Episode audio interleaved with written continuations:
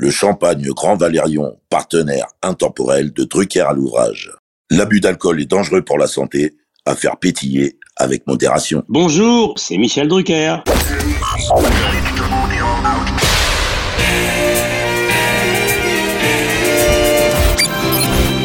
Bonsoir, l'orchestre de stars placé sous la direction de Monsieur Jean-Claude Petit. C'est la première de Champs-Élysées. Nous nous retrouverons tous les samedis à 20h30 sur Antenne 2 pendant 70 minutes environ.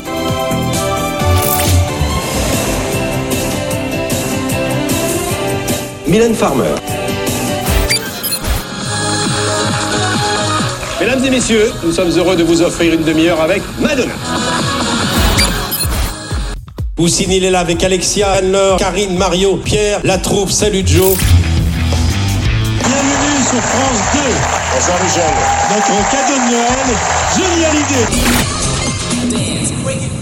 Votre accueil, c'est le cas de le dire, me va droit au cœur.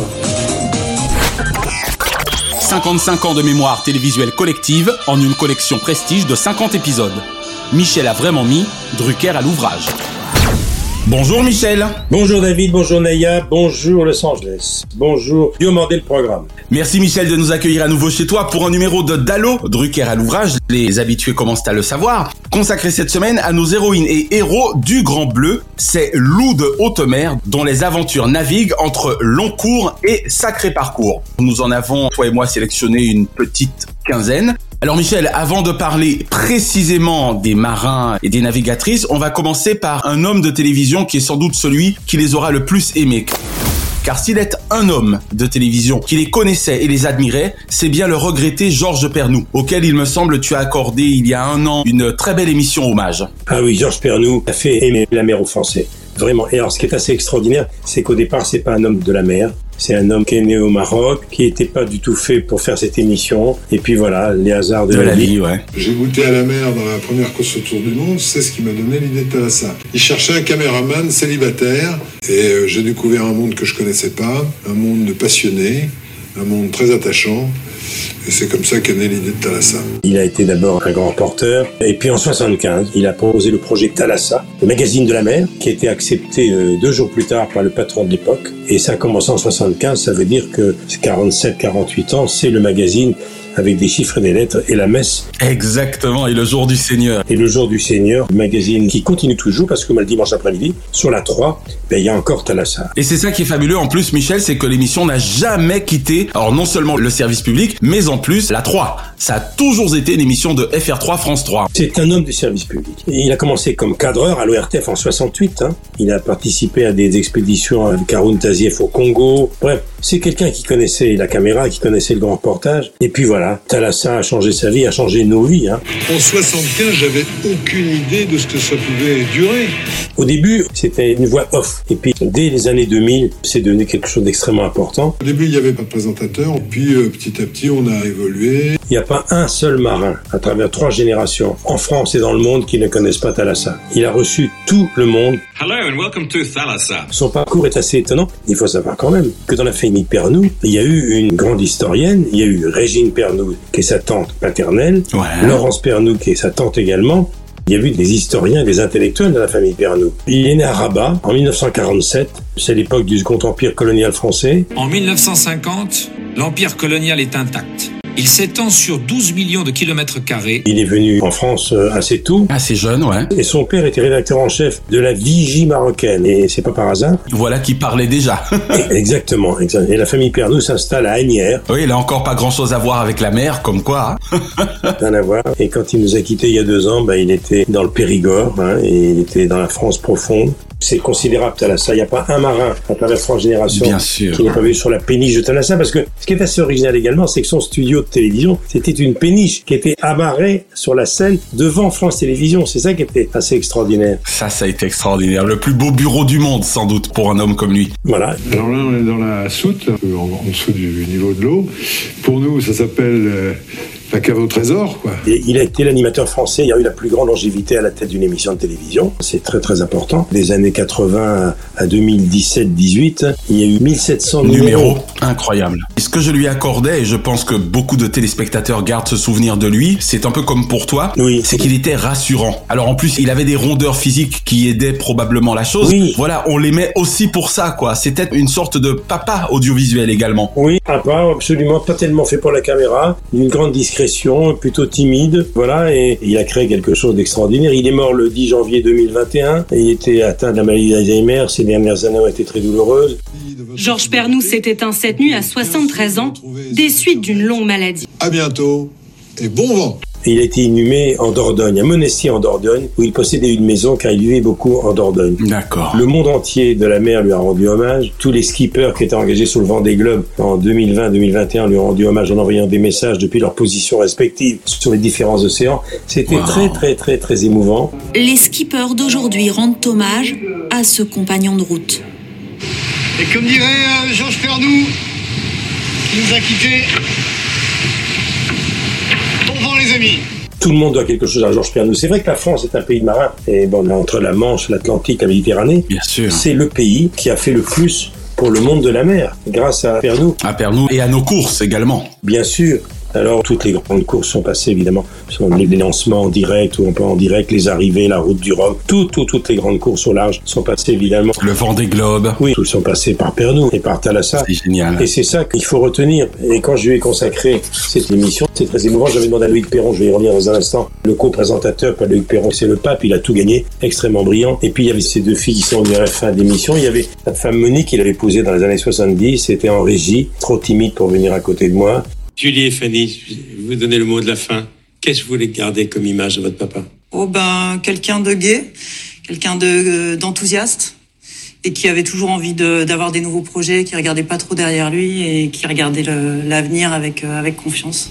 Mais ces deux filles, Fanny et Julie, étaient là. Oh, L'une des deux est toujours à Thalassa. Elle est chargée de production d'accord. sur l'émission Thalassa qui continue. Oh, ça c'est génial. La boucle est bouclée. Et puis c'était très émouvant parce que on a revu des images exceptionnelles. Parce qu'en 47 ans, ils ont couvert tous les océans du monde. Et ouais. Et à chaque fois renouvelé, c'est ça qui était extraordinaire. Il a été décoré par tout le monde. Voilà, quand il est parti, c'était un moment très très émouvant. Ouais, ça nous a secoué, c'est clair. Ça a vraiment été un grand homme autant de télévision que de la mer également. Oui. Pour conclure avec Georges Pernou, est-ce que l'on peut dire de lui selon toi qu'il était à la mer et aux marins ce que tu es au milieu artistique? Il est incomparable parce que tous les marins français, à travers trois générations, depuis Tabarly jusqu'au dernier, évidemment, sont des enfants de Thalassa. Mais il n'y a pas qu'ici parce que les marins du monde entier qui ont participé au Vendée Globe, à la Route du Rhum, donc à la Cour du Figaro, toutes les grandes courses au large, le connaissent. Il est connu dans le monde entier. également Et puis de toute façon, j'ai toujours gardé une espèce de contact avec lui parce qu'on le verra tout à l'heure quand on parle de Florence Artaud. Il y a eu tellement de chansons sur la mer. Et bien sûr, Eh ouais. Antoine en parlera tout à l'heure. Tu devrais dire aux gens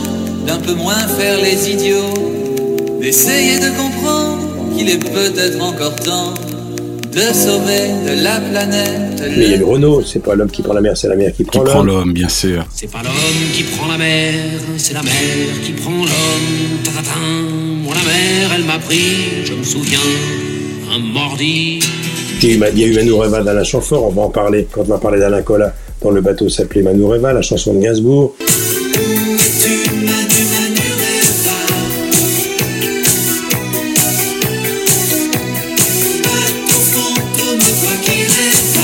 Et puis il y a eu Flo, on va y revenir également. Florence Artaud, la fiancée de l'Atlantique, Flo, Bien sûr. qui a fait un duo sur mes plateaux et très souvent avec Pierre Bachelet. Chacun est fait comme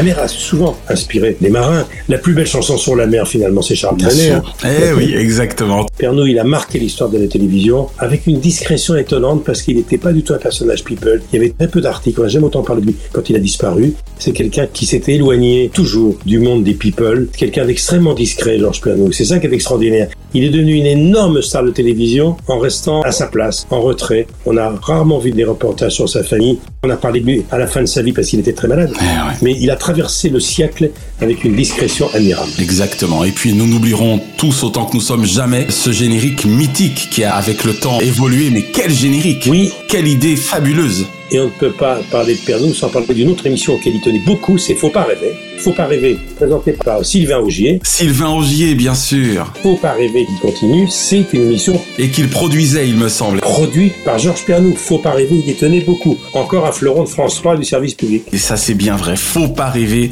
D'ailleurs, je crois même que dans le générique, c'était bien crédité unité de... Georges Pernou, absolument. Unité de programme Thalassa. Et il a fait la carrière quelque part de Sylvain Augier. Moi, après, je l'ai mis dans la lumière aussi. Mais ce qui a le plus marqué Philippe Baron et Christian Deleuil, c'est le sérieux et la fierté avec lesquels les porteurs de ces monstres se transmettent cette charge depuis 500 ans. Quand il nous a quittés, et le président de la République Emmanuel Macron, dans un tweet du 11 janvier 2021, a dit ceci Avec Thalassa, qu'il créa et présenta pendant près de 40 ans, Georges Pernou a transmis aux Français son amour de la mer et des paysages. À notre génération, aujourd'hui, de protéger cette nature qui nous a appris à connaître. Hein Il y avait donc déjà un message, protégeons la planète à travers Thalassa. Et oui, Emmanuel Macron dont on rappelle qu'il est né deux ans après la naissance de Thalassa. Oui, absolument. Longévité de cette émission qui se poursuit. Nous tenions à commencer ce Drucker à l'ouvrage par lui parce que ça va nous permettre comme ça d'ouvrir cet éventail de navigatrices et de marins dont nous allons maintenant parler. Drucker à l'ouvrage. Alors la France, Michel, n'est pas prêt d'oublier non plus la petite fiancée de l'Atlantique. Tu y faisais référence à l'instant, qui nous a laissé hélas dans les circonstances tragiques que nous savons. Ah alors Florence Artaud, la fiancée de l'Atlantique. Quand on pense qu'elle a perdu la vie non pas en mer mais dans un accident d'hélicoptère dans la province de La Rocha. Franchement. C'était en Argentine alors qu'elle participait au tournage d'une émission de télé-réalité qui s'appelait Dropped. Eh oui. C'est en compagnie d'autres sportifs français. 10 morts, dont 8 Français la nuit dernière dans un accident d'hélicoptère en Argentine. Parmi les victimes, des grands noms du sport tricolore, Florence Artaud. Moi, Florence Artaud, peu de gens le savent, mais je vais te le dire, je la connaissais bien alors que moi j'ai pas le pied marin, je suis malade en mer. Mais son premier bateau biotherme, elle m'avait demandé d'être le parrain. Ouais. J'ai dit oui, une seule condition, qu'il soit en cale et qu'il soit pas sur l'eau. Donc j'étais le parrain de son premier biotherme. Donc ça veut dire que tu as envoyé la bouteille de champagne à même le sol alors. Exactement. C'est un personnage hors norme, la petite Florence Artaud. J'ai dit la petite Florence Artaud. Ouais, ouais, Flo. Elle était la fille de Jacques Artaud, directeur de la célèbre maison d'édition de Grenoble, Artaud, durant les années 70, qui a édité notamment Tabarly, Moitessier, voilà. Remporter la route du Rhum relevait d'un rêve presque et pourtant, elle vient de s'imposer. Seulement avant cela, il a fallu convaincre d'où lui vient cette force. Peut-être de son histoire familiale, de ce nom, Artaud, prestigieux, qui a su s'imposer dans le monde de l'édition. Elle a commencé à naviguer avec son frère et son papa. C'était à Antibes. Elle avait 17 ans. Elle a été victime d'un grave accident de voiture. Elle était dans le coma. Elle a même été un peu paralysée. Elle était restée six mois à l'hôpital. Puis deux ans plus tard, elle se rétablit complètement à l'aide d'un père qui s'appelle le père Jaouen, très connu du monde des marins. D'accord. Rien ne prédestinait Florence Artaud à devenir marin au long cours. Victime très jeune d'un grave accident de la route, la jeune fille a décidé de croquer la vie et de tout faire pour vivre sa passion, la mer. En 1978, elle n'a que 20 ans lorsqu'elle prend le départ de sa première route du Rhum. Et pendant sa convalescence, elle effectue sa première traversée de l'Atlantique à 18 ans. À 18 ans. Alors, la route du Rhum, elle a tout gagné. J'ai souffert, il y a des moments, j'ai vraiment eu envie de lever le pied, de laisser aller, d'aller dormir.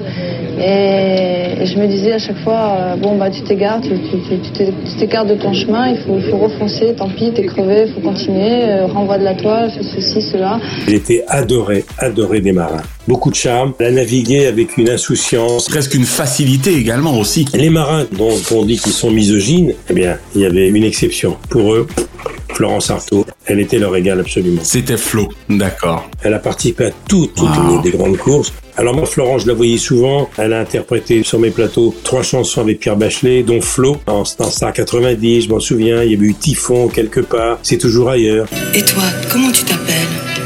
Pierre. C'est un nom de caillou, ça À naufrager les bateaux Et le vent nous apprend la vie, les ouragans. Voilà, et les paroles décrivaient la relation de Florence avec la mer. Ah ben, la Son autobiographie Un vent de liberté a été préfacée par Olivier Carsozon. Il y avait chez Florence Artaud une espèce de, de personnage complètement hors norme. C'est pas une imposture, Florence Artaud, c'est un, un- un extraordinaire marin. Et avant sa mort, Florence Artaud travaillait sur un projet de course réservé aux femmes dont la première édition devait se dérouler euh, bientôt. D'accord. Elle a laissé une trace incroyable, mais ce qui est assez extraordinaire, c'est que on se souvient de Florence Artaud, la navigatrice, certes, mais malheureusement, on se souviendra surtout de sa disparition tragique dans des conditions effrayantes. Et ouais, et effroyable exactement. C'est une véritable tragédie qui s'est produite cette nuit. Huit Français sont morts dans la collision de deux hélicoptères. En 1990, l'équipe l'avait sacrée championne des championnes. La seule sportive avec Marielle Watchel à obtenir à deux reprises le prix Monique Berlu de l'Académie des Sports, qui a récompensé la meilleure performance féminine sportive de l'année écoulée. Florence Artaud, ça reste une femme extraordinaire. Un nom à part. Un nom à part. Florence, c'est à part. Elle était, je vais être un petit peu trivial, mais, mais quand on parle de Florence Artaud, les grands marins, ils disent toujours rigolant, elle avait des couilles. Et c'est un hommage. C'est un hommage. Oui, je veux bien le croire. Et d'ailleurs, on va parler d'un homme qui a certainement eu à employer cette expression la concernant, a fortiori s'il a préfacé son ouvrage, puisque le caractère trempé de ton ami Olivier de Kersauzon ne cacherait-il en fait un cœur gros comme ça, Michel? Ah, le vicomte Olivier de Kersauzon, le septième d'une famille de huit enfants. Ah, alors là, Olivier. Olivier est un personnage dit l'amiral, baptisé l'amiral aux grosses têtes, évidemment. L'amiral, bien sûr. D'abord, c'est pas seulement un grand marin, mais c'est un intellectuel. Il est brillant, brillant. Et voilà, c'est un chroniqueur, c'est un écrivain, grand écrivain. C'est une grande gueule que j'aime énormément, sincèrement. C'est un grand écrivain et un immense marin, évidemment. Alors bon, euh, on peut pas parler d'Olivier sans parler de son papa, son papa Tabarly. Il était un des skippers de Tabarly. Il a tout appris avec Tabarly. En 67, il effectue son service militaire dans un régiment de parachutistes d'infanterie marine, faut le savoir. Et où il est affecté Il est affecté sur une golette Pendwick 3 à la demande de Tabarly, qui est un militaire, hein, et qui considérait par la suite comme son maître. On est parti faire Los Angeles, Hawaï, qui était. Nous, on a voulu s'inscrire à la course. Évidemment, on avait l'air de pouilleux en plus. Le bateau était pas peint, etc. Mais bon. Puis multicoque, pour eux, c'était un truc de, de, de crétin. Voilà, il a terminé comme euh, quartier maître et il est devenu un des équipiers préférés de Tabarly. Il sera son second à bord de plusieurs Pendwick. Il avait une force herculéenne, un engagement et un humour extraordinaire. Il a tout, tout gagné. Et c'est le seul marin qui a essayé de me guérir de mon mal de mer. Il m'a invité un jour, il y a quelques années, dans la baie de Brest sur son Géronimo, qui était un gigantesque catamaran avec qui il a fait le tour du monde en équipage, avec comme équipière la fille de Tabarly, comme par hasard. D'accord. Et qu'a donné cette expérience alors ce jour-là, pour le coup? Eh bien, il a été très étonné parce qu'il m'a fait barrer. Il m'a dit, mais on voit que tu été pilote d'hélicoptère car j'étais un petit pilote d'hélicoptère. Il me dit, le toucher que tu as, le toucher de la barre, c'est le toucher d'un pilote d'hélicoptère. Donc ça s'est bien passé. Il faut dire que dans la baie de Brest ce jour-là, c'était une, mer calme. Une mer d'huile, d'accord. Donc, j'ai eu l'impression que j'avais plus le mal de mer, mais je n'ai pas eu enfin, encore l'expérience de partir en mer avec des gros des creux importants. En haute Olivier. mer, oui, c'est clair. Mais Olivier Kersozo est un personnage hors norme, costaud. Il vit maintenant dans les îles, hein, il vit en Polynésie. Il s'est remis il y a deux ans d'un D'accord. cancer du poumon. Il s'est battu comme un beau diable. D'abord aussi, tu parles de ta maladie parce que on peut le dire maintenant puisque tu l'écris. En 2018, tous les deux on a dérouillé, mais toi c'est un cancer. Maintenant, il continue à écrire, à se laisser vivre. Tu dis une chose irrésistible sur les espoirs. Il- Là, ce qu'il écrit, écoutez bien. Il faut toujours penser au homard qui était dans l'aquarium du Titanic. C'est le seul à s'en être tiré. J'ai rencontré par hasard un jour dans un hôtel près de l'Orient la famille Kersozon. Et ben même des années après, il est considéré encore comme le vilain canard de, de la famille parce qu'il osait tout. Hein. C'est clair. Mon frère est un marin formidable, hein. En mer, mais à terre, euh, à terre, vous voyez, euh, c'est plus un courtisan. C'est un personnage hors norme et d'ailleurs, lors de l'émission Hommage que j'ai rendu à Pernou, il m'a envoyé un petit film de 5 minutes éblouissant depuis la Polynésie. Il m'a dit, je le fais, je le fais pour toi bien sûr, mais je le fais parce que Pernou a fait tellement pour nous et il a rendu hommage dans une improvisation totale au bord d'une plage. génial. Filmé sur un portable qui était absolument émouvant. C'était un hommage Voilà. formidable. Et c'est lui qui a lancé l'aventure des multicoques dans les années 80. hein. Un bateau intenté, c'est le reflet exact de ce qu'a compris l'homme qui le commande et qui veut le commander. D'accord, donc tu confirmes effectivement ce que je pensais. Son caractère cache bien un cœur en or. Ah oui, oui, c'est un cœur en or, c'est un ours. Mais c'est un ours euh, qu'il faut connaître. hein. Bien léché. Lorsqu'il m'a fait le plaisir de m'accueillir à bord de son trimaran géant Geronimo, il avait gagné le tour du monde en équipage Ouais. avec ce bateau, 34 mètres, 34 mètres, c'est hallucinant. Ah oui, quand même. Hein. Sans compter l'envergure, hein, j'imagine. Oui, il a le record du trophée Jules Verne en 2004. Dans le Pacifique, il a absolument gagné plus, il s'est battu partout. À la vacation radio, l'œil rivé sur le speedomètre, Olivier de Kersauzon a l'humeur plutôt joyeuse. Oui, on est content parce que le- je pense que le, le bateau marche euh, vraiment mieux que l'année dernière. Quoi. On a fait des, le bateau a fait des progrès. euh. C'est quelqu'un surtout qui a une plume formidable, c'est un philosophe de la mer. Ouais, c'est un grand. Avec Yann Kefelep, il écrit des choses magnifiques. Il a une plume de grand, grand écrivain. Alors chez Philippe Bouvard et avec Ruquier, il était là pour faire le clown. Il y revient de temps en temps pour remplir un petit peu la caisse parce qu'il est toujours à la recherche d'un sponsor, Ponctuellement, bien comme sûr. tous les marins.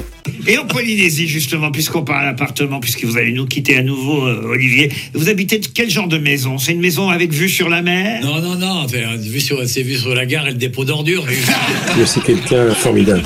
Euh, il a écrit un livre qui s'appelle Ocean's Song, où il dit Ma pensée ne se repose qu'en mer. Je ne puis pas mes semblables.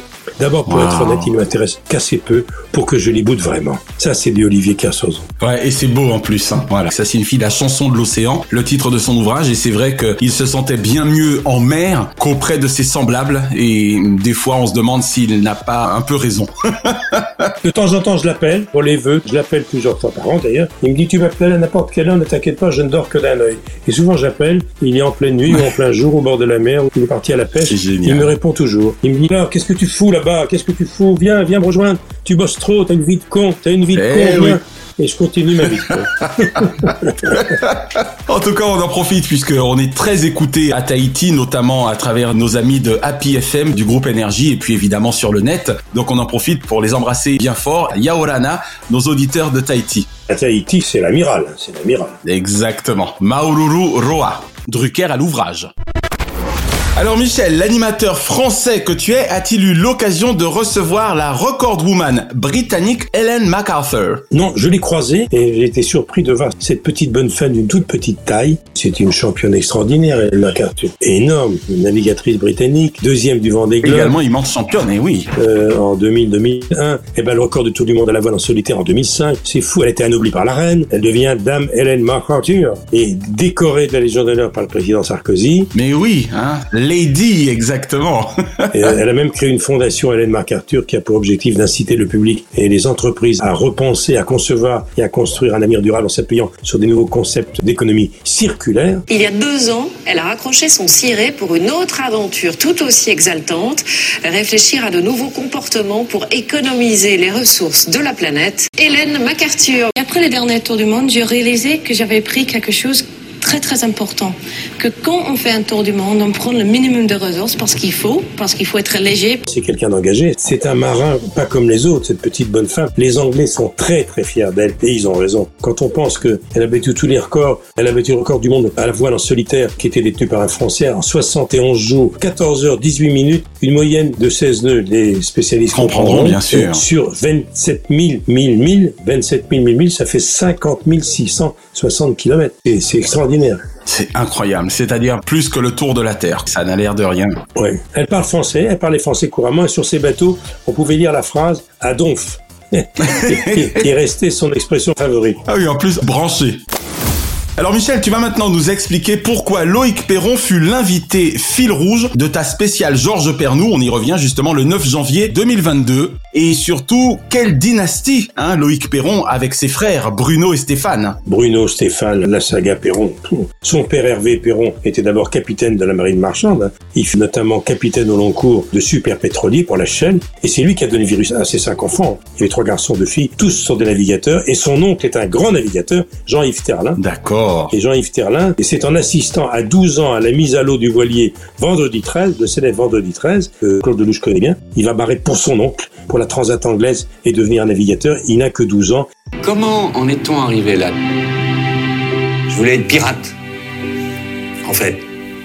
Je voulais être pirate découvreur. Il barre sur le bateau de son oncle Jean-Yves Terlin. C'est un personnage formidable. Je l'ai invité parce qu'il est tout terrain, parce qu'il est le plus légitime. Voilà, j'avais vraiment envie de savoir pourquoi tu l'as choisi lui. Et quand j'ai parlé à Kersozon et à tous les autres, qui va présenter l'émission avec toi L'hommage à Père de Perron, ils m'ont dit tu peux pas choisir mieux. D'accord. C'est le plus légitime. Il a tout gagné. Il est l'aîné de Stéphane Perron, le Benjamin. Il a remporté trois fois la Transat anglaise, quatre fois le championnat du monde, deux fois la Transat Jacques Fabre. Son maxi Banque Populaire était connu de tous les maires du globe. Son palmarès est absolument impressionnant et il est brillant, brillant.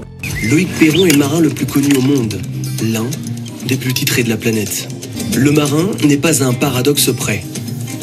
Il y a tout juste 4 ans, il remporte la route du Rhum lors d'une course record sur un maxi trimaran long de 32 mètres. C'est une espèce de petit lutin. Il s'est distingué dans les années 90 en barrant pour les autres, mais il est tombé dans la bassine très tôt. Il est de la Baule, il a tout prouvé. Eh ouais, étant petit, comme on dit. Il a un peu plus de 60 ans, il a la silhouette d'un jeune homme. Et il a tout gagné sur tous les bateaux. Les monocoques, les catamarans, seul, pas seul, en équipage. Les multicoques, etc. D'accord. Les expériences d'équipage sont incroyables. C'était une aventure humaine géniale. Comment vous avez travaillé autour de la Georges Pernou. J'ai pas eu à travailler. Je l'ai eu au téléphone, il me dit je viens. Il s'est assis à côté de moi, il a lancé des images. J'ai appuyé sur le bouton et il est parti. Carrément. C'est incroyable. hein. D'autant que je lui ai simplement dit, j'étais Loïc. Alors il me dit que ça me fait plaisir. Il était au milieu de ses vaches. Il est devenu fermier, maintenant il habite à côté de la Baule. Et il a maintenant des vaches, des cochons. Il a une ferme. Il a découvert la ferme.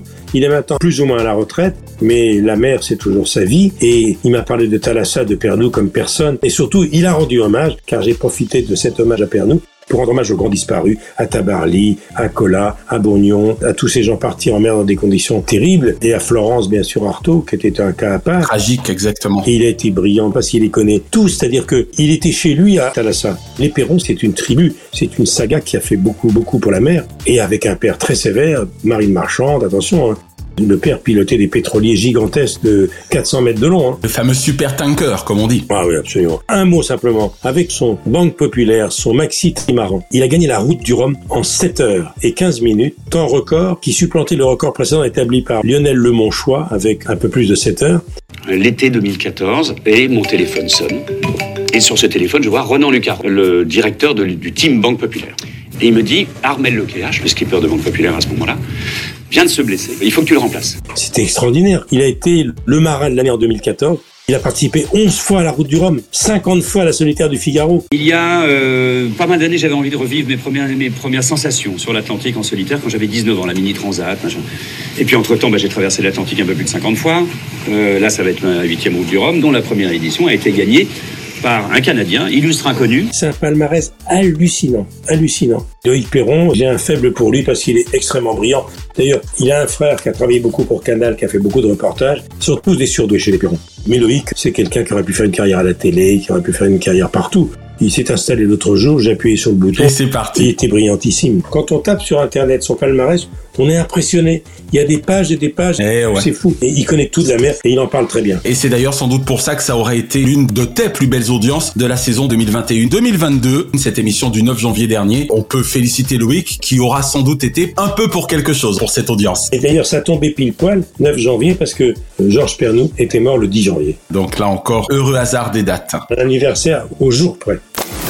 Alors Michel, on va maintenant parler de Maude Fontenoy, car elle fut longtemps l'une de tes chroniqueuses, mais au-delà de ton admiration sportive pour elle, tu vis même en elle, il me semble, une potentielle remplaçante aux commandes de Vivement Dimanche et Vivement Dimanche prochain, durant une période, euh, hélas, délicate pour toi à l'époque. Ben oui, quand j'étais au fond de mon lit avec un pronostic vital engagé il n'y a pas si longtemps, mon problème cardiaque, j'avais dit à Delphine Ernotte et à Stéphane Sidbon Gomez, le patron des programmes de France Télévisions, si vous voulez garder vivant dimanche parce que je pense que je ne reviendrai plus jamais à la télévision, j'ai pensé à Maud Fontenoy et c'est là ils m'ont dit c'est une très bonne idée mais tu vas rester, on va t'attendre. Mais si un jour il m'arrivait quelque chose, après tout, j'espère que non. C'est vrai que Maud serait formidable. Elle est plus que chroniqueuse, elle est tout terrain. Maud, Maud c'est une fille extrêmement brillante. J'aime quand elle vient chez nous, elle vient assez régulièrement. Dès qu'elle veut elle vient. Je l'ai dit, on vous connaît depuis longtemps, vous venez souvent nous voir. La traversée de l'Atlantique à l'Arabe, il en est quand même question dans le livre. Ça reste une des grandes aventures de votre vie.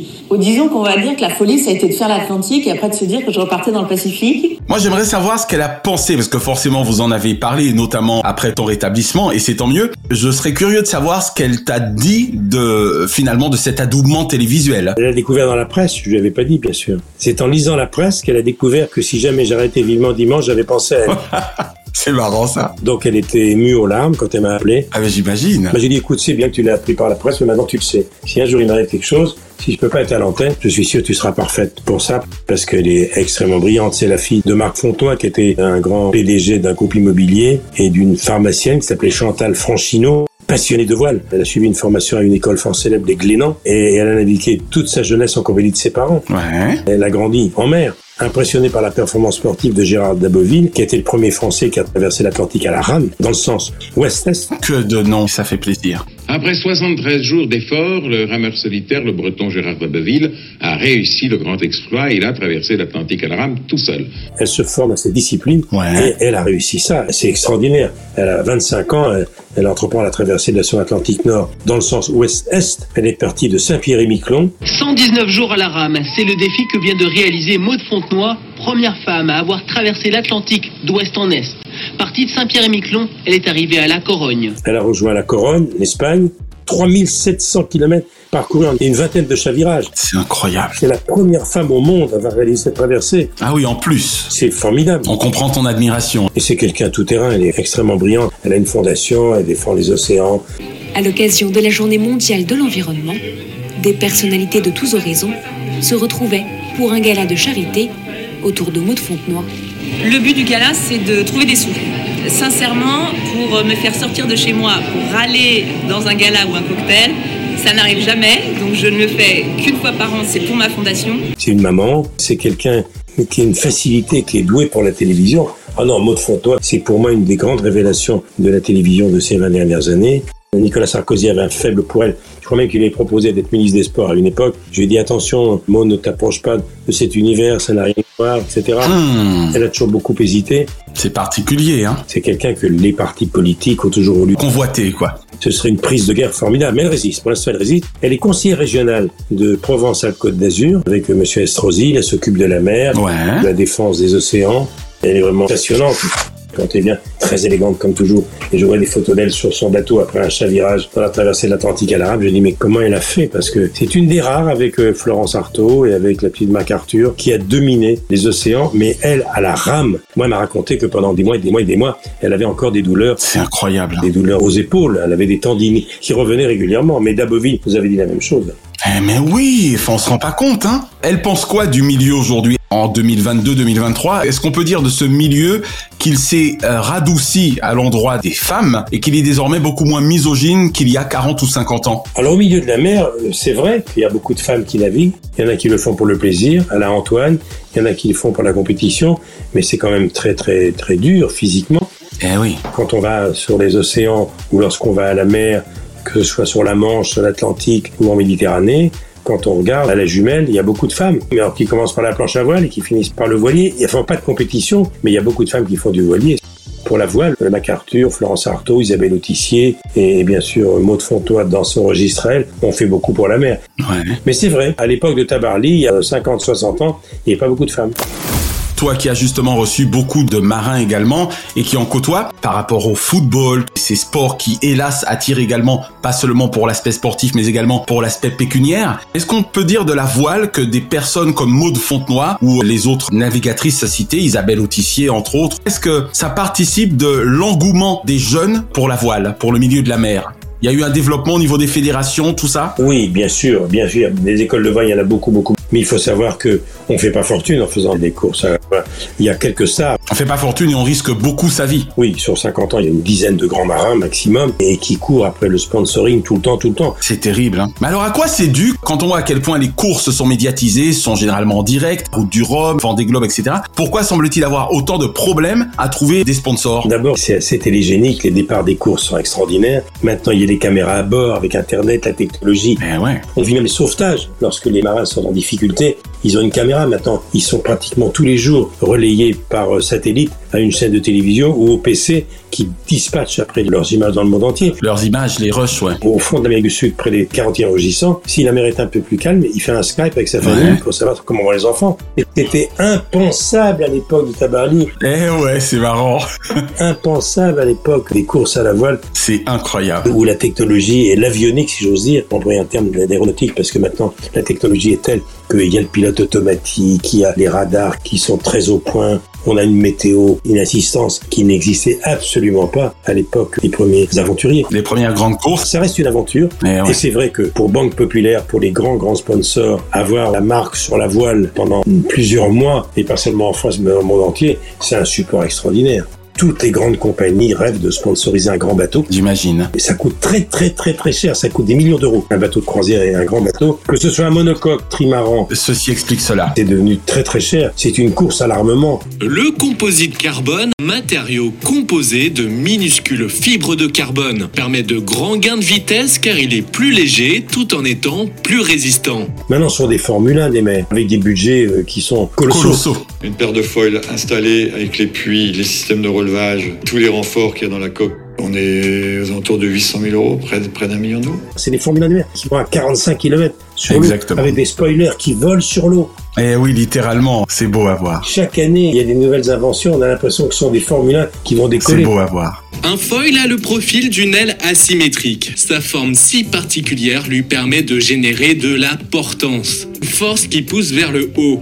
Et plus le bateau avance vite, plus la portance augmente. C'est à ce moment-là que la coque se soulève hors de l'eau. Et c'est vrai que quand il y a de la casse, ça coûte très cher. Les matériaux viennent de l'aéronautique. Il y a des recherches très très pointues là-dessus. Et maintenant, un bateau qui fait la course du Tour du monde à la voile, le trophée Jules Verne ou la route du Rhum, et qui veut espérer être dans les 5 ou 6 premiers, coûte des fortunes. Donc il faut des gros sponsors. Voilà, ceci explique cela. Tous les marins que je connais, euh, ils ont passé la moitié de leur vie à chercher un sponsor. hein. Hélas. Heureusement, visiblement quand même, ils s'en sortent encore, on va dire. Oui, mais il y en a, il y en a 4, 4 ou 5, 5 ou 6, mais ça reste, Hélas, mais ça ouais. reste un grand support pour les publicitaires, ça reste un magnifique spectacle, Ouais. et ça reste une aventure quand même, c'est une aventure, hein, parce que malgré toute la nouvelle technologie et tout, toute maintenant l'assurance qu'on a, la sécurité qui est beaucoup plus respectée qu'avant, les satellites, les bouées, etc., toute la nouvelle technologie pour sauver un marin en difficulté, ils risquent quand même toujours leur peau. Hein. Eh oui, forcément. Enfin, on ne jamais la même. Bien sûr, et Renaud l'a très bien dit. Quelques mots à mots de Fontenoy. Maud, ma petite Maud, si tu m'écoutes, ben voilà, tu sais où nous en sommes tous les deux. Hein. Nous sommes un couple inséparable. Et voilà, il a beaucoup de chance, ton mari. et je vais te dire, Maud, que quand j'étais au fond de mon lit, de douleur, je me disais, tiens, si Maud apparaît dimanche prochain à ma place, ben, j'aurais été très content. Tu sais à quel point j'ai toujours voulu mettre dans la lumière des jeunes, toutes générations confondues, des hommes, des femmes. Tu fais partie de la famille de Vivement Dimanche. Et c'est vrai qu'à chaque fois que tu viens chez nous, ben, j'ai de très bons échos. Tu es quelque part une femme très importante que les Français aiment. Et t'es aussi une maman. Voilà, t'es un exemple. Et t'es t'es quelqu'un de très particulier qui aura marqué ma carrière, qui n'est pas terminée. Et la seule chose que j'ai pas encore fait avec toi, c'est une co-présentation d'émission. Un jour, pourquoi pas? Il faudra qu'on y réfléchisse. Le jour où j'aurai un déambulateur, ben, Eh tu ben, l'amèneras voilà. sur le plateau avec ma canne. Et puis tu assisteras à papy. Je t'embrasse, Maud. Voilà qui est dit, Madame Fontenoy, et vous l'aurez compris, aux yeux de Michel, vous ne serez donc jamais passé de mode. Voilà. Oh, alors là, alors elle est fine celle-là. Non, ça vient passer de Maud, c'est bien. Merci. Non, j'ajouterais, on a envie de passer ma nuit chez Maud. oh, monsieur, belle référence. Grande pièce de théâtre. Grande pièce, exactement. Drucker à l'ouvrage. Alors, Michel, on va marquer un petit instant de recueillement pour trois personnes qui ont, on peut finalement le dire, hein, quelque part, eu une belle mort. Je crois que c'est comme ça qu'on dit dans ces cas-là. Et tragique souvent, tragique, mais une mort de marin. Voilà, et oui, une mort de marin. C'est en ceci que je faisais référence à la métaphore de la beauté. Il s'agit donc, et je crois qu'il faisait partie de cette émission spéciale autour de Georges Pernou, d'Éric Tabarly, Alain Collat et Laurent Bourgnon. Alors, Tabarly, c'est le patron. Tabarly, c'est l'autorité militaire. C'est la première star qui était militaire, la marine, bien sûr. Il était décoré par le général de Gaulle. C'était terrorisé la première fois. Il lisait rien. Il était capable d'être une huître et de ne rien dire. Éric Tabarly, c'était un timide.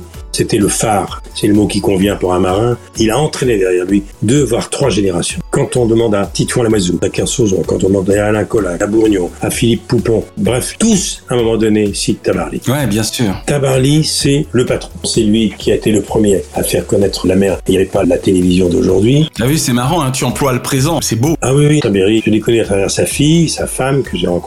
Sa fille, qui est une très bonne cavalière, était sur le Géronimo, qui a fait le tour du monde des gigantesques catamarans avec Kersozon. Tabarly a marqué, je me souviendrai toujours, le général de Gaulle décorant Tabarly. Tabarly, c'est Pendwick. Il n'y a pas un Français, toute la jeune génération, qui commence à faire de la voile, qui ont 12 ans, 13 ans, Connaître encore. ils savent qui est Tabarly. Tabarly, il est entré dans l'histoire. C'est lui qui a marqué cette aventure. Les Pendwick, il y en a eu plusieurs. Tous ceux qui ont un jour voyagé sur un Pendwick, le 2, le 3, le 4, etc., ont été très très fiers.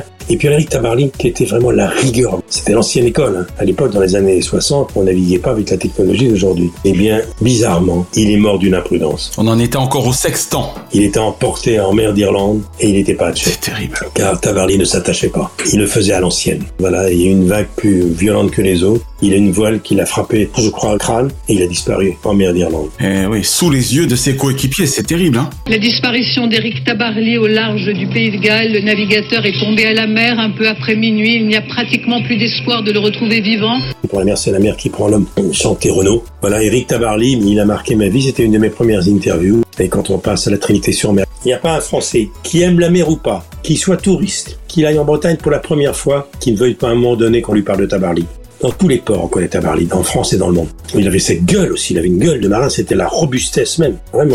J'ai eu très très peur la première fois que j'ai rencontré, j'étais intimidé. Mais Kersozon m'a toujours dit, mais avec Tabarly, on plaisantait pas, hein, c'était rigueur. Et il est mort dans des conditions tragiques. Le corps repêché au large de l'Irlande serait bien celui d'Éric Tabarly. La certitude sera acquise demain après autopsie. Alors, il y a un autre marin qui naviguait sur un des Penouilles, c'était Alain Collat, qui lui aussi a disparu dans des conditions mystérieuses. On n'a jamais retrouvé son bateau. Et oui. Nous avions essayé de ne pas trop montrer notre inquiétude à propos du sort d'Alain Collat, qui n'est toujours pas arrivé à Pointe-à-Pitre, mais cette fois, disons-le, on a vraiment peur. Alors, c'était un ancien Pendwick, le bateau d'Alain Collat, rebaptisé Manureva, qui était si bien chanté par Ah, Alain la Chamfort, chanson, ouais. sur une musique de Gainsbourg. Où es-tu, es-tu Manureva Si belle chanson.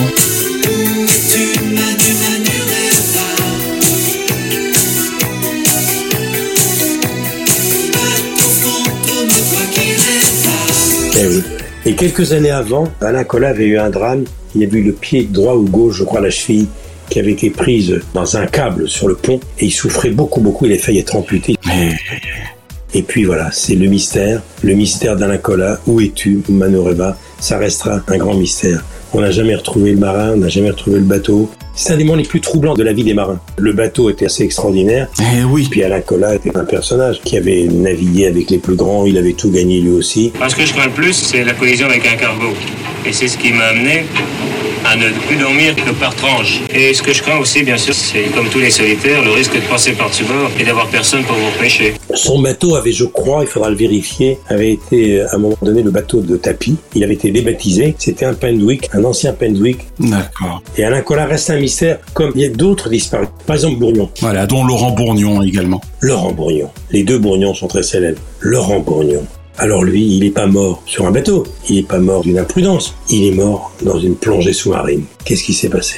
Il n'est pas remonté. Il est mort d'un accident de plongée, Laurent Bourgnon. Information hein, de la matinale est tombée il y a quelques minutes. Le navigateur Laurent Bourgnon, qui est porté disparu. Hier, il effectuait une plongée euh, sous-marine en Polynésie française. Il n'est jamais remonté. C'était un beau garçon, magnifique, qui avait un succès fou, qui était un surdoué lui aussi, qui avait un physique de playboy, doué, doué pour tout. Et c'est vrai que Bourgnon, c'était un choc. Il a marqué son époque. C'est l'idole de toute une génération. On était jeunes. Et qu'est-ce qui s'est passé? Parce que tous ces marins-là, on a l'impression qu'ils étaient plus à l'aise sur le pont que sous le pont, si j'ose dire. Eh oui, comme quoi, hein. Et d'ailleurs, tous les grands marins, ben, ils aimaient pas tellement l'eau. Hein. Aller à l'eau pour un marin, c'était pas la meilleure des choses. Hein. C'était pas des grands nageurs, les marins. Il y a très très peu de marins qui s'en sont sortis après des sauvetages. Ils savaient nager, bien sûr, mais l'eau, c'était à la fois leur passion et le danger. Eh ouais. C'était le danger permanent. C'est comme la vitesse avec les pilotes de Formule 1. C'est clair. Ils aimaient le danger. Bourgnon, voilà, accident de plongée. La mort bête, comme on dit. Voilà, c'est-à-dire beaucoup de marins sont morts de façon très étrange. Et ceux qui s'en sont sortis... Et ça participe de leur légende, sans doute. De leur légende. Et ceux comme Kersozon, comme Philippe Poupon par exemple, qui ont dominé tout ça, qui ont traversé tous les dangers, qui ont franchi toutes les tempêtes, qui s'en sont sortis, et Dieu sait si aux quatre coins du globe, il y a des mers extrêmement dangereuses, eh bien, ceux qui s'en sont sortis, qui sont indemnes, sont des colosses, mais ils ont eu aussi, car il en faut, la chance. Exactement. Alors, il nous reste quelques marins, Michel, dont il est important que nous parlions, et on va commencer par le premier d'entre eux, puisque tu viens de le citer. Derrière son patronyme rassurant, Philippe Poupon savait également faire peur à ses adversaires sur l'eau. Ah, Poupon, c'est un palmarès incroyable, des années 90 jusqu'aux années 2000 et plus. Il a tout gagné lui aussi, tout gagné. Poupon, c'est un costaud. hein. Il a fait partie des équipiers de Tabarly sur Pendwick 6. Lui aussi, encore, encore, un disciple de Tabarly. Eric, euh, oui, rencontré en tout cas, osé lui demander euh, une place à bord, oui, c'était euh, lors d'une escale à, à Cape Town, c'était le, le premier triangle atlantique. C'est un des navigateurs les plus titrés. Trois fois le Figaro à son palmarès. La route du Rhum, euh, le record de l'Atlantique.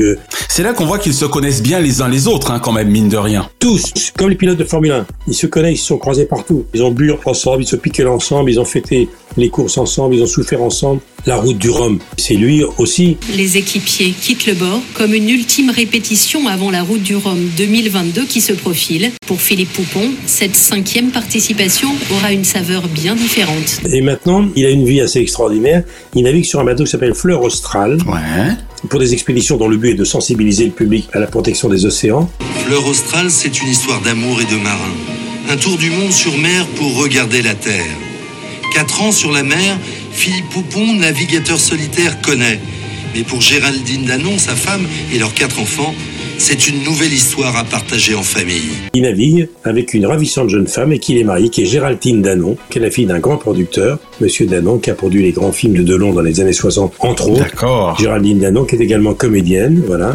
Avec Géraldine, il a eu deux filles, Laura et Marion. Il a eu deux autres filles, Nina et Morgan. Il fait partie, je l'ai dit, des grands, grands marins de son époque. Et il sillonne les océans. Et comme Antoine, tous les deux ans, ils reviennent avec leurs films, avec leurs reportages diffusés un peu partout. C'est génial, ça. Philippe Poupon n'a jamais cessé de tenir la barre. Avec sa famille, il sillonne depuis plus de dix ans les mers du globe. Il publie des livres, des photos, et avec Géraldine, c'est un couple assez extraordinaire. Et lui, c'est un solide, c'est un costaud.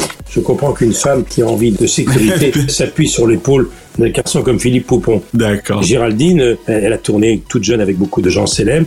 Son père était un grand producteur. Je vais citer quelques films et je suis sûr que tu vas savoir qui c'est. Il s'appelait Raymond Danon. Ouais.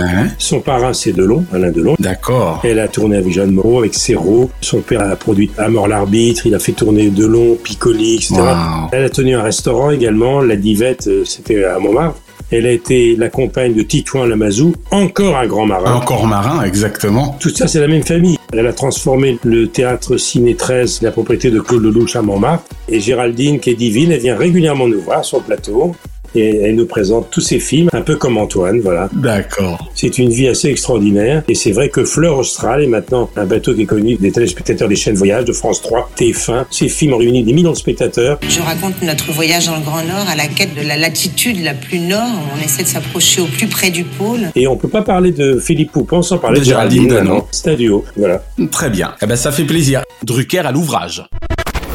As-tu eu l'occasion, Michel, d'accueillir sur ton plateau Isabelle Autissier et son titre mythique? C'était il y a plus de 30 ans. Est-ce que c'était autour de son titre obtenu en 1991 Oui, je l'ai croisé à cette époque, j'ai eu à la radio, j'ai eu à la télévision. Alors, il faut quand même savoir que c'est la première femme à avoir accompli un tour du monde en compétition. ça. En 1991, Isabelle Autissier devient la première femme à accomplir un tour du monde en course, en solitaire. Suivront dix années de circumnavigation et de course au large. Elle est installée à La Rochelle, elle est également écrivain.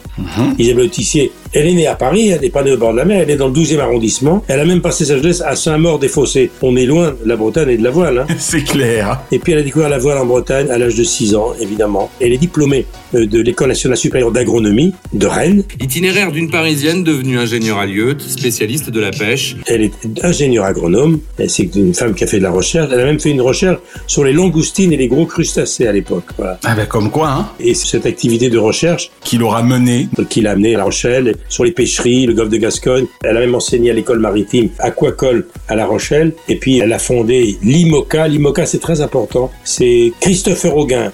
Alain Gauthier et Jean-Luc Van Den. Ouais. Ce sont un groupe de skippers, de monocoques. Ils ont fait cette IMOCA qui compte beaucoup pour les marins. Et c'est une femme costaud. Oh là là. Qui a écrit beaucoup. Elle a écrit son premier roman, Seule la mer s'en souviendra. Wow. C'est quelqu'un qui a une personnalité considérable. Isabelle Autissier est une grande référence.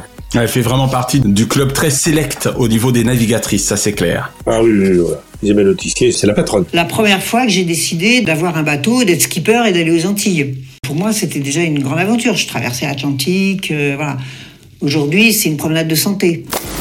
Alors Michel, en faisant mon homework, j'ai découvert que Michel Desjoyaux était le professeur des mers pour le coup, à l'instar d'un certain Alain Prost sur les circuits. Le professeur pour Michel Desjoyaux. Eh ouais. Oui, absolument. Il habille et s'entraîne à, à la forêt Fouenant, c'est près du centre d'entraînement national pour la course au large. Il a fondé au printemps 99 une écurie de course au large, Mer Agitée ça s'appelle, et c'est vrai, il est surnommé professeur. Le 10 février 2001, Michel Desjoyaux a gravé son nom dans l'histoire des courses autour du monde en solitaire. Déjà double vainqueur de la solitaire du Figaro, Michel alias Bichdej est surnommé par les autres coureurs le professeur. Il est né dans les années 60-65 à Concarneau. Il a 25 victoires à son actif, euh, trois victoires dans la solitaire du Figaro, qui est une course très importante.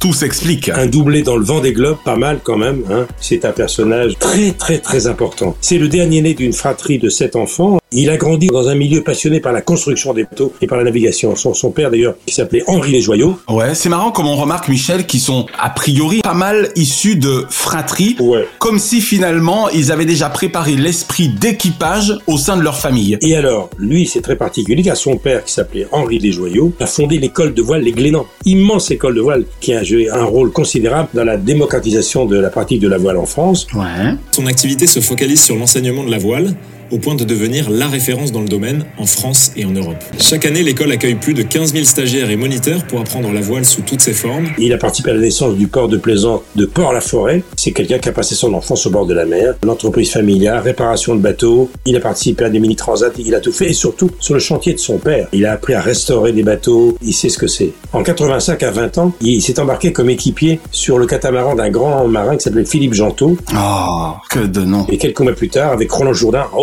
il a fait sa première course autour du monde dans l'équipage de Tabarly, encore Tabarly, sur Côte d'Or.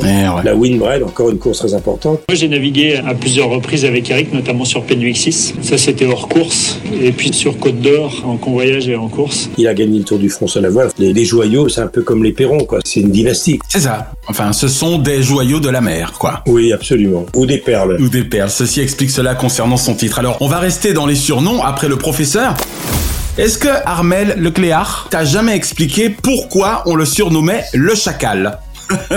Non, j'aimerais bien savoir. Oh, il doit y avoir une raison. Eh oui. Il est à Saint-Paul-de-Léon. Lui est vraiment, vraiment breton. Le pays des choux-fleurs. Saint-Paul-de-Léon dans le Finistère. Navigateur, skipper. Il a gagné lui aussi le Figaro. Il est le premier marin à terminer trois fois le Vendée Globe sur le podium. C'est pas rien. Wow.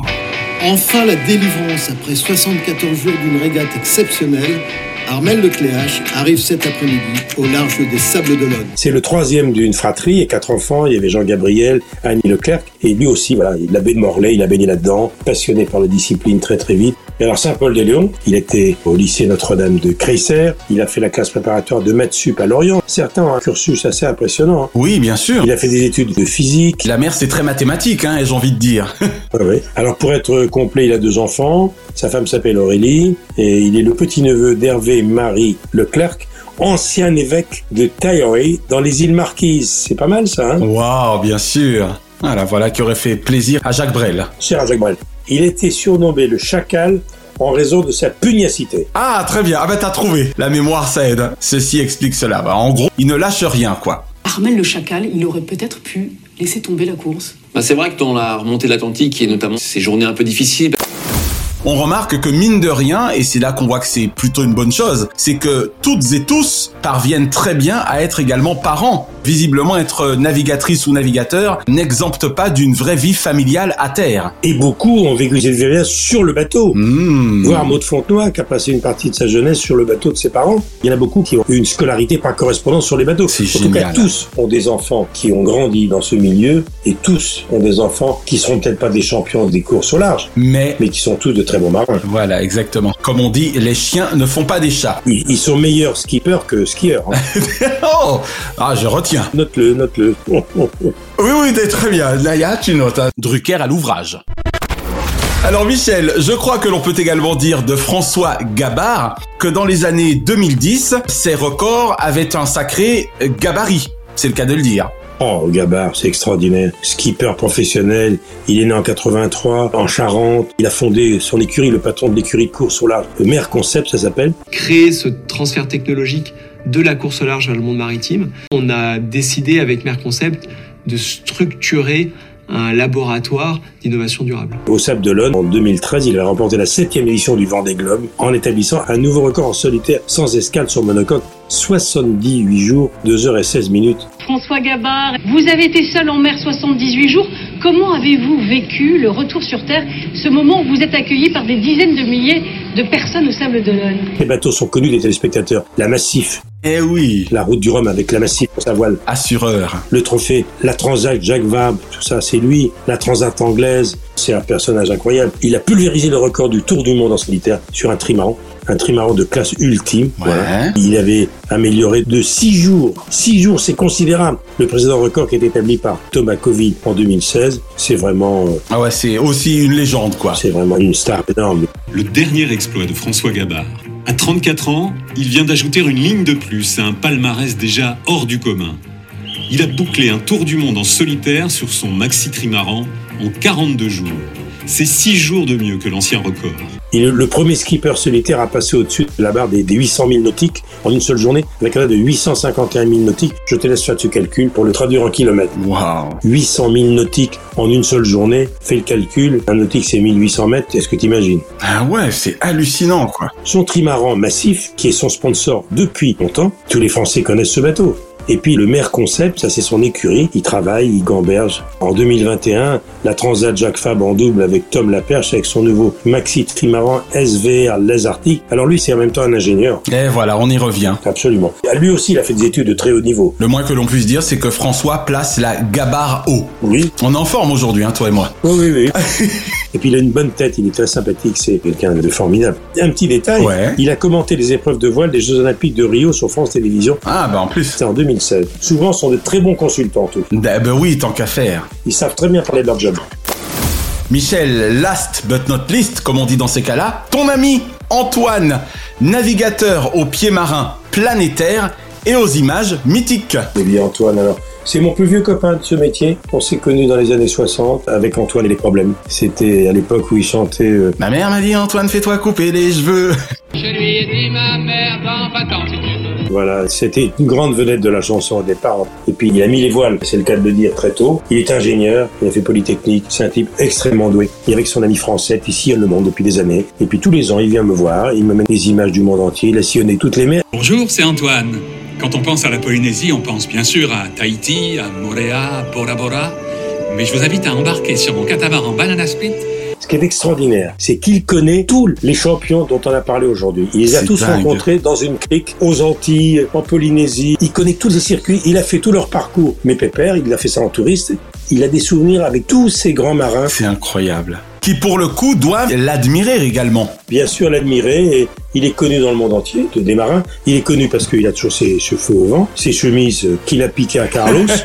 Ses chemises légendaires. Légendaires. Et puis les chansons. Eh oui Dans le spécial que j'avais consacré à Georges Pernou, il a chanté. Les marins aiment chanter. Le soir à l'escale, le soir dans les cris qu'ils chantent. C'est important, hein. sans doute avec une guitare. Ils sont des bons buveurs et l'alcool aidant, ils chantent. Antoine est légendaire. Peu de gens peuvent dire j'aime pas Antoine. Il est connu d'une manière ou d'une autre. Il fait rêver le monde entier. Ça fait trois générations de Eh Français ouais. qui disent ah là là, quel courage il a eu. Lui, il a mis les voiles. Pourquoi on ne mettrait pas les voiles Eh ouais. Il a donné envie aux gens de partir. À l'aventure, exactement. Il n'y a pas si longtemps, le nombre de gens qui en ont eu tellement marre du confinement qui disaient je vais faire comme Antoine, je vais mettre les voiles.